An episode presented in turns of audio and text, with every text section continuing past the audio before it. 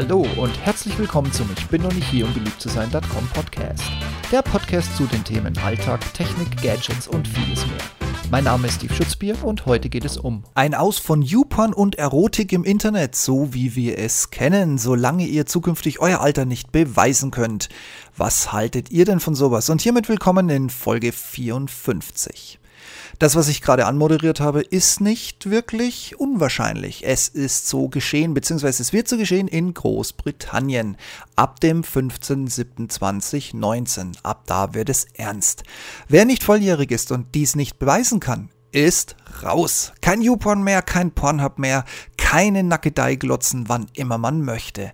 Zuerst muss ein Nachweis her, dass eine Volljährigkeit vorliegt. Aber nicht alle Erotik ist tot. Also, was soll das ganze Ding dann und wie stehst eigentlich du zu diesem Thema? Ganz im Ernst, das ist kein Witz oder ein verspäteter Aprilscherz. Also, solange es sich die Briten nicht wieder einmal anders überlegen. Geplant ist, zum 15.07.2019 die bekannten Porno-Plattformen für den freien Zugriff über das Netz zu schließen. Schließen nun nicht im Sinne von dicht machen, sondern schließen im Sinne von Zugriffsbeschränkungen. Und die britische Lösung lautet, belege, dass du 18 oder älter bist oder der Spaß ist hier für dich vorbei. Dass es wirklich ernst ist, merkt man daran, dass the British Board of Film Classification oder kurz BBFC mit der Überwachung der Altersverifikation beauftragt worden ist. Vergleichbar ist das BBFC mit der deutschen FSK-Freigabe der freiwilligen Selbstkontrolle der Filmwirtschaft. Überwachung bedeutet, die Seitenbetreiber haben ab Mitte Juli den verbindlichen Job festzustellen, wie alt Besucher sind und Minderjährige abzuweisen. Dass hier wie bisher bei einigen Seiten ein Auswahl-Pop-up zur Einstellung des Geburtsjahrs ausreichen wird, kann wohl stark bezweifelt werden.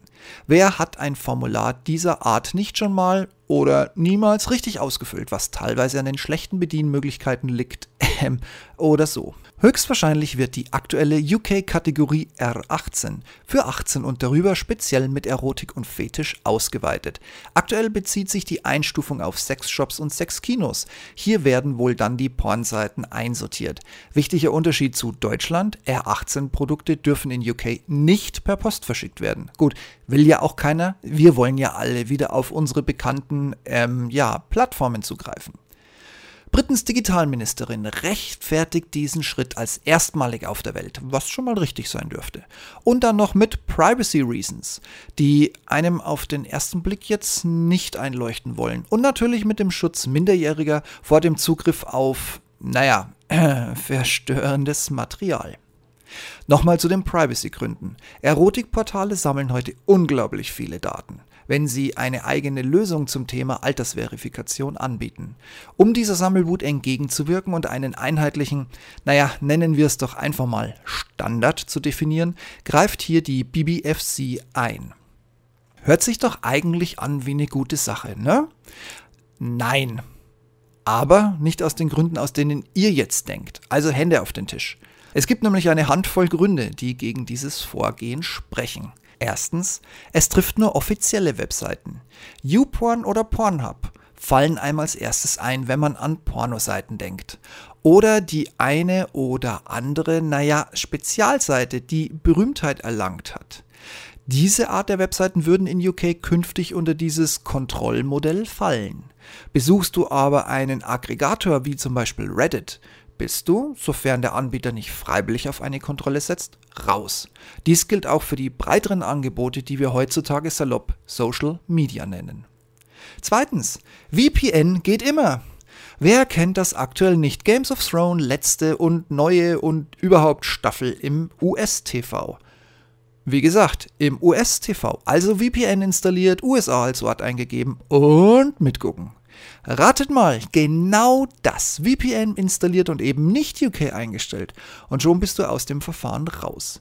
Wer bei Google eine harmlose Suche eingibt, findet sofort diverse Anbieter, die hier mit sehr viel Werbung genau für diesen Zweck laufen.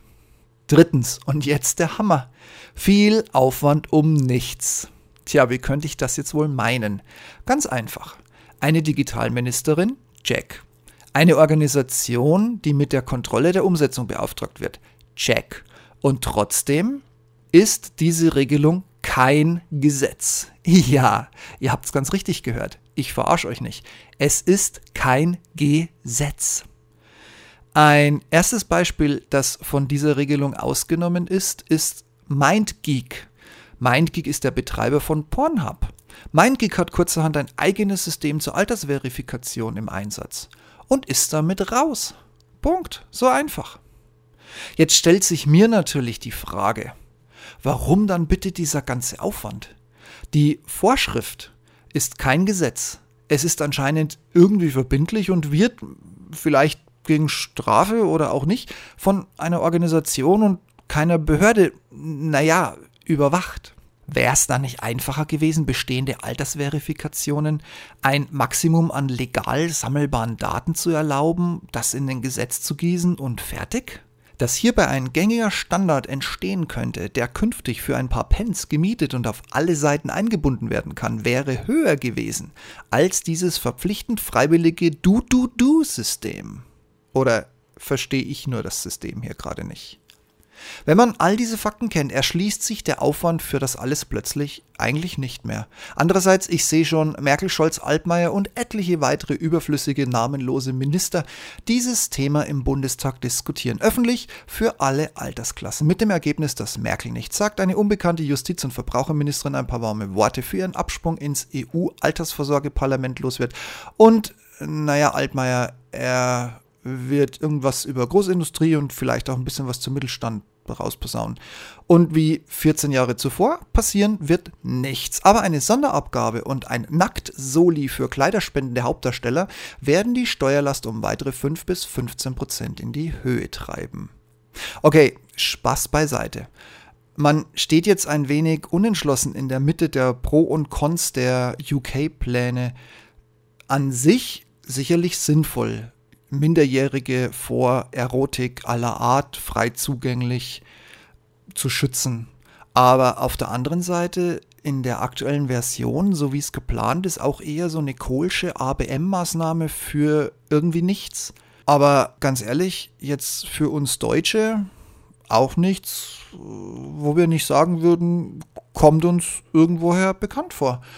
Ich, ich brauche jetzt erstmal eine Pause auf irgendeiner so Erwachsenenseite. Und bei euch so? Sensibles Thema, es geht mal nicht um Geld. Wie seht ihr das? Solche Seiten sperren, also im Sinne von Altersverifikation oder offen lassen, weil sowieso genug im freien Netz unterwegs ist? Naja, ich bin mal gespannt, was von euch zurückkommt. Kommentare, E-Mail, Schlimmeres, ich freue mich drauf. In diesem Sinne bis zum nächsten Podcast und dann wird's hoffentlich nicht mehr so schlüpfrig. Also macht's gut, bis bald. Ciao, ciao.